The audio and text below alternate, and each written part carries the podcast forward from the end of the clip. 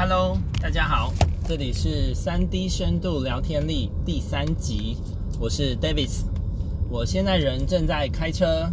这一集是非常适合在开车的时候跟大家分享，跟我今天的主题有关系。我要跟大家分享，在七八年前的时候，我那时候在美国进修，然后我如何透过自己的沟通让，让让我免于免于被成为那个社会事件的主角，因为我们其实常常会看到那个新闻啊、网络啊，就是会有那种美国的警察过度执法的那个事件，有没有？就这个真的是非常非常的频繁，嗯，他们不管你是什么样的阶级，那尤其蛮多是就是呃非白种人的这种事件这样。那我我要讲的是，其实我曾经非常接近这样子的事情发生在我身上，但我如何能够安全的全身而退？那时候七八年前，有一天晚上我去中国超市采买，采买伙食，然后，嗯，我开了一个大概像德利卡那样子的车子，然后其实外观看起来是蛮旧的啦。就美国是有很多那种就是二手车嘛，那我我的车老实说外观看起来不是很理想。那那时候大概晚上七八点，我去采买，结束之后离开超市。不知道为什么，我忘了开大灯。我天黑，那不开大灯，呃，看起来就是一个一个一个有问题的车子嘛。但我当时不不以为不不知道，我忘记自己没有开大灯了，没有养成这习惯喽。结果我才一离开超市不到五分钟吧，我就被我就就有一台警车就在后面。警示我，然后就广播，然后要我立刻停下来。这样，我当时觉得没有什么嘛，就我还蛮轻松的。嗯，因为过去过去我在台湾被警察，如果有什么状况被警察拦下来啊，我常常都是那个能够，就是如果你不小心违规，我是非常能够让警察放水。放水让我离开的人，就是这个。我以后会再开一个主题跟大家分享，说我如何可以，就是让警察就是不用开我罚单，因为这个频率发生真的有点高。这样，那所以我其实并不会怕警察。所以当时那个美国警察把我拦下来的时候，我也 OK，那我就停下来靠旁边。那警车停在我的正后方，那就一个白人。一个白人警察很壮，就是那种哦，推给五告后的这种白人警察，胸肌快要爆出来的。我就把我的那个窗户摇下来，那我清楚知道我的手必须要被他看见，这样我就放在我的方向盘上面，双手都放着。那那个警察就过来，然后他就呃问，我就问他说：“哎，有什么事吗？”这样他就说我没有开大灯，我才知道说，我才惊觉说，哦，我真的没开大灯哎。那他就问我来干嘛的，我说我刚去超市买东西，那他就要求我给给我的证件，那我有带着护照，然后还有我的国际驾照，这样。虽然那时候加州好像不承认台湾的国际驾照，但我就给他看我的驾照。那重点来了。我想说，应该就能大事化小，小事化无嘛。我的态度非常良好，结果那个警察他就很仔细的看我的我的护照哦，他非常仔细的检查我的护照，然后他就问我说，我几年前，就是我在二零零九年的时候，那时候我有去纽约游学一整年，那我拿的是 F1 的学生签证，这样，他就问我说，纽约那一年我在干嘛？我就说，我就去纽约念书啊，然后我有去呃纽约大学念证照啊，这样。那他又问我说：“你为什么能够在纽约待一整年？”诶，他只就想要知道更多细节呢。他说：“那你你的生活费怎么来的？”我就说：“我当时已经工作三年了，我自己存的钱去纽约的。”我想说他为什么要问我那个几年前的事？好，重点来了，接下来他要继续问，他又继续问说：“那我去年因为呃我在那一次被他零点之前，我前面又有嗯、待在美国又待一整年的时间在进修，那他又问我前一次来美国那一年在干嘛？我就说嗯。”拜访朋友，因为那时候我就拿的不是学生签证了，就比较没有能理所当然说我是来念书嘛，因为我拿的是观光签证。那他就说：“你你前一次来来美国在干嘛？”我就说：“就游游玩啊，我很喜欢美国啊。那我之前也在纽约念了一年的书，所以有蛮多朋友的嘛，所以我就到处去拜访他们喽。”诶。这时候，这个警察他就展现了他非常强大的敌意，他非常强大的敌意。他说，他直接斩钉截铁说不可能。他说不可能。他说你没有那么多朋友，很有意思吧？他脸色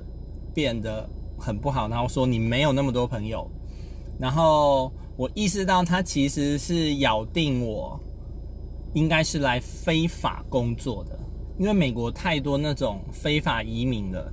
然后来非法打工嘛，然后打工久了以后，签证到期也不回去嘛，然后就想办法在这边待着赖着，然后久了以后就想办法拿到工作签证等等，就是美国这个状况是无敌泛滥的。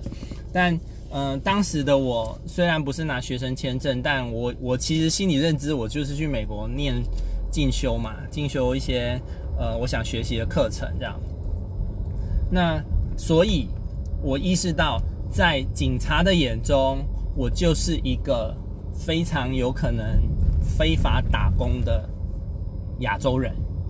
所以在他眼中，然后我看又很瘦小嘛，那那时候也留个小胡子，所以那时候念书也也钱钱钱很少，所以就是看起来瘦瘦的啊，干干的啊，然后好像可能吸毒啊。总之，在警察的眼中，我是一个非常有可能犯罪嫌疑人。但在我我自己的认知中，因为我我就是我合法进台美国啊，然后我的签证都是合法的，我只是没有开大灯啊。但是那个警察一直要把我导向那个我就是有问题就对了。然后，但是因为我跟他有问有答，然后我也没有。我也没有起什么太大的情绪的波澜，但我的确很明显观察到这个这个警察对我的，呃，对我已经有个先入为主的观念了，然后他认为我很有问题，那甚至甚至到什么程度，我被他要求我要下车，下车背向他，手手要就是。摸呃，就是往前摸着车子这样子，然后他还他好一来是他要量我的身高，他知道我的身高，就是他已经有点把我当成嫌疑犯了这样，然后但是他并没有搜身我，这件事也是蛮有趣的。我当时也有浮起一些画面说，哎，警察那个搜身都有可能会很暴力啊，或者种族歧视的动作这样，但他只是下来然后。嗯，要要求我下来，然后他看了，嗯，他是要他记录我的身高这样，然后并没有，他并没有动手，然后后来我就，他就还是让我走了，但中间的气氛一度是非常非常紧绷的。那我这些年始终会看到美国警察过度执法的问题嘛，那甚至不，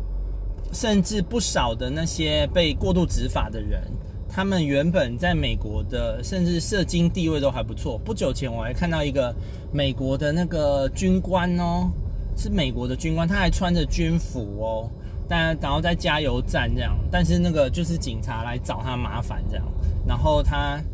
就只好一直录影来保护他自己这样，然后一度就是状况很 很很很很危险这样。那总之，因为美国一来是他们合法拥有枪支。然后加上他们外来移民又太多，然后非法移民也非常多，所以他警察的确真的差不多都会怀疑你是不是一个有枪、吸毒，然后来做非法事情的外国人。这样就是在他们眼中，他们都得这样子合法的、呃合理的怀疑每个人嘛。所以，但我后来去审思说，为什么我可以在他这么有敌意的情况下，我最后他就是只是开了张罚单给我，然后就让我离开了，然后后来就后来就没多久就收到个罚单，然后缴个罚单就就没事了，就这算是在他们的违规事件中，这是最轻的最轻发落的状况哦。然后我想我想要分享的一个重点就是说沟通。沟通其实很像那个沟通是一种，你可以说很像是在在打太极拳好了，就是你如果跟他硬碰硬，你跟他硬碰硬，他就非常有可能会跟你硬碰硬，就越来越硬。所以呃，很多人跟警察在打交道的时候，因为警察觉得他是对的，你也觉得你是对的，那这样是不是就无解？很容易就对起来。那警察只好拿出他的公权力来来。执法了嘛？但在我跟嗯、加州这个警察交手的过程中，呃，我想形容那个画面哦，其实大概像是那种，好比说你在打羽毛球好了，就是最近我们才台湾拿到了奥运金牌嘛。那打羽毛球，你看两个人在互相打球，有没有？我们那个过程就是，嗯、呃，其呃其中一方他打了一个球，另外一个他就是把他球接好。然后发回来，让对方能够好好接球。就算是对方杀球好，就像那个警察，他对我一直杀球，我做的事情就是适度的去把他的球接着，然后我再回回去。重点来了，我没有杀球回去，这个是关键哦。我没有杀球回去，很多时候争执冲突起来了，就是因为双方互相杀球。但今天我能做到的事情是，当对方杀球的时候，我看得到他要杀我球，但是我要不要把球杀回去，这是我可以决定的啊。当如果我杀球过去，其实很可能状况就会失控，大家可以想象嘛，对不对？但当我试着把球接下来回回去，接球回回去，不管他打什么球，我都试着把球接回去。透过这样几次的来回之后，对方一直杀球，但是诶也没有，我也他也没有激起我相对的敌意要杀回来。透过这样子的过程，那也很像在打太极拳嘛。太极拳就是，呃，对方不管是多大的劲道打过来，我们就是把它化掉，化掉。透过这样子的流程后，我终于化掉了那一场冲突。大家有有感觉到我想表达的吗？所以在沟通中，尤其是这种激烈的状况，嗯，如果你硬碰硬，通常结果都是很惨烈的。但如果你可以用我想要表达的比喻的，好像是太极拳这种概念，或者是我们在打运动，排球，诶，你你。打一球，你你打一球过来，我打一球过去。好，羽毛球这是很明显的双人互动的这种运动。透过它这样子，就算对方要只杀球，你还是可以决定你要不要把球发好回去。你如果发很机车的球，那也很可能会让对方引起他更大的敌意嘛。所以这一次的分享就是我如何如何透过我的。聊天力去化解了一场我很可能会上社会新闻的一个事件。那关于就是如何这样子能够好好的、好好的接发球，在沟通中跟人家接发球，不管对方怎么样，你都能够把这一场沟通聊天做一个很好的处理。这个我会在后面的频道。再有更多的例子去跟大家做分享。那另外在月底的时候，我也会有一个线上的分享会，因为我要推出一个 3D 深度聊天力的线上课程，预计在月底的时候会有更多的资料公布，那我会再跟大家分享喽。以上这就是今天第三集的内容。喜欢我的频道的话，欢迎订阅加分享。